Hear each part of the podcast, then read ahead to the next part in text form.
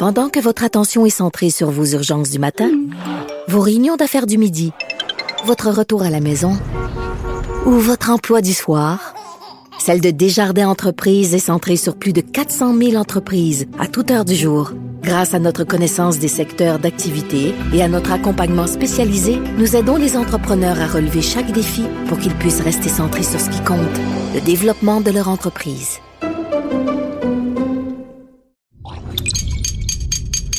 Radio. Salut, c'est Charles Dran avec l'équipe dans 5 minutes. On s'intéresse aux sciences, à l'histoire et à l'actualité.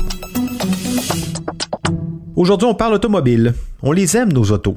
De nouvelles recherches publiées par un chercheur de Polytechnique Montréal associé à la Fondation David Suzuki font la lumière sur les liens de dépendance psychologique à l'auto solo au Québec et le fardeau que celle-ci représente pour l'État et les contribuables. L'auto solo, et le mot le dit, c'est la pratique d'être seul dans une auto.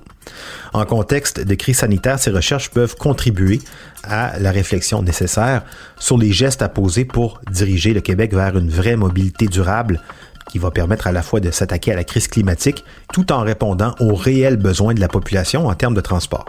Voici Véronique Morin.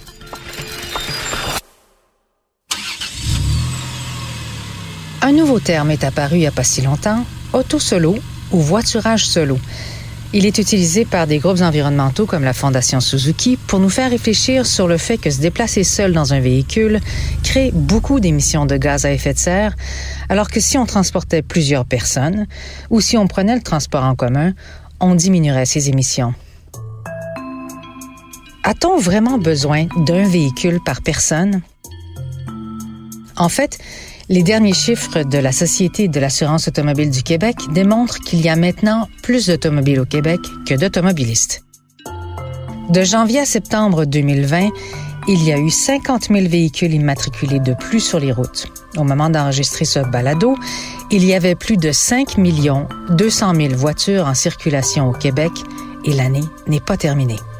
Ça en fait des émissions de gaz à effet de serre. Mais vous allez me dire que c'est normal puisque le Québec est grand, que les distances sont longues et que l'étalement urbain fait en sorte qu'on n'a pas le choix de se déplacer en véhicule. Mais ni la géographie particulière du Québec, ni l'augmentation de la population ne suffisent à expliquer la tendance du voiturage solo à outrance. On pourrait croire que c'est l'environnement, la géographie, la localisation uniquement qui déterminent, mais il y a de forts aspects psychologiques et culturels qui entrent en ligne de compte. En fait, c'est comme si les Québécois étaient accros, accros des autos. Ça fait partie de notre culture, on ne peut pas s'en passer, genre.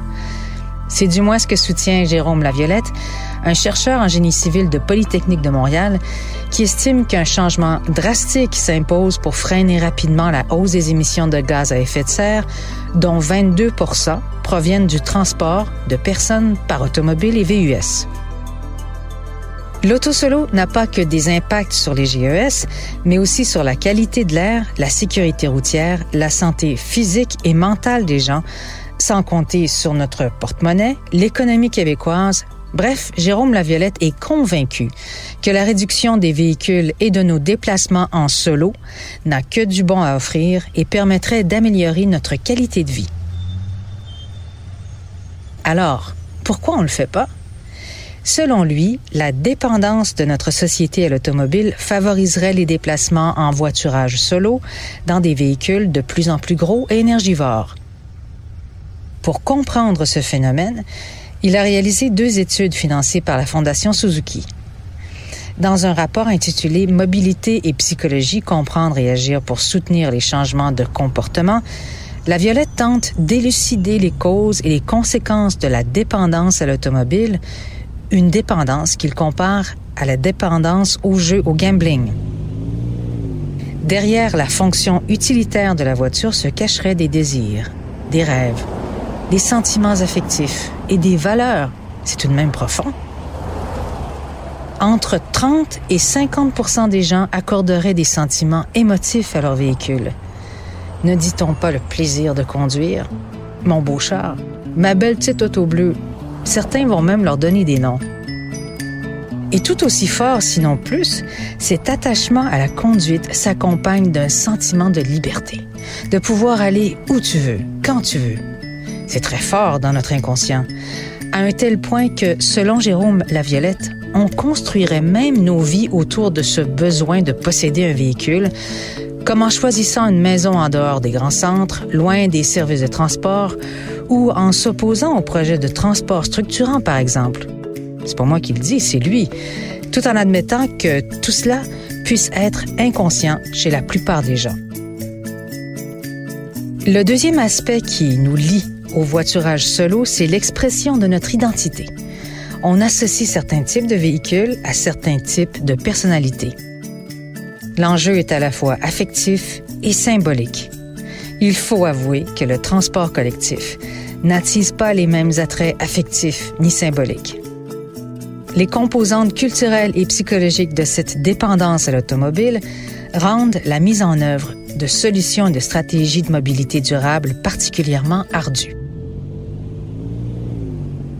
Pour comprendre ces enjeux et trouver des solutions, le jeune chercheur qui est maintenant un doctorant à la chaire de recherche sur la mobilité des personnes a épluché des centaines d'études scientifiques sur la question. Et à travers ces lectures, une stratégie l'a frappé. D'abord, il faut savoir que le processus de changement de comportement n'est pas facile. C'est comme ça partout, c'est pas juste au Québec. Il a découvert qu'en mobilité, les stratégies qui ont le mieux fonctionné sont celles qui ont ciblé les gens qui sont en changement de vie. Par exemple, en Allemagne, il y a certaines villes qui identifient les gens qui viennent d'emménager pour les inciter à prendre les transports en commun et les aider à trouver les meilleurs parcours. Ces villes accompagnent les nouveaux venus pour qu'ils prennent de bonnes habitudes dès leur arrivée.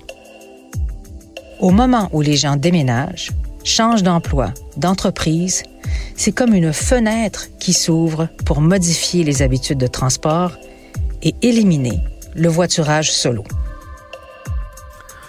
Éliminer, pas pour tout de suite, hein. réduire par contre, certainement. Une réflexion également, sans doute, pour le milieu du transport des marchandises, hein, pourquoi pas. Les camions aussi, on a beaucoup trop sur les routes. Les trains, sans doute pas assez. C'est pas comme si on n'avait pas de place. Merci, Véronique Morin. C'était en cinq minutes.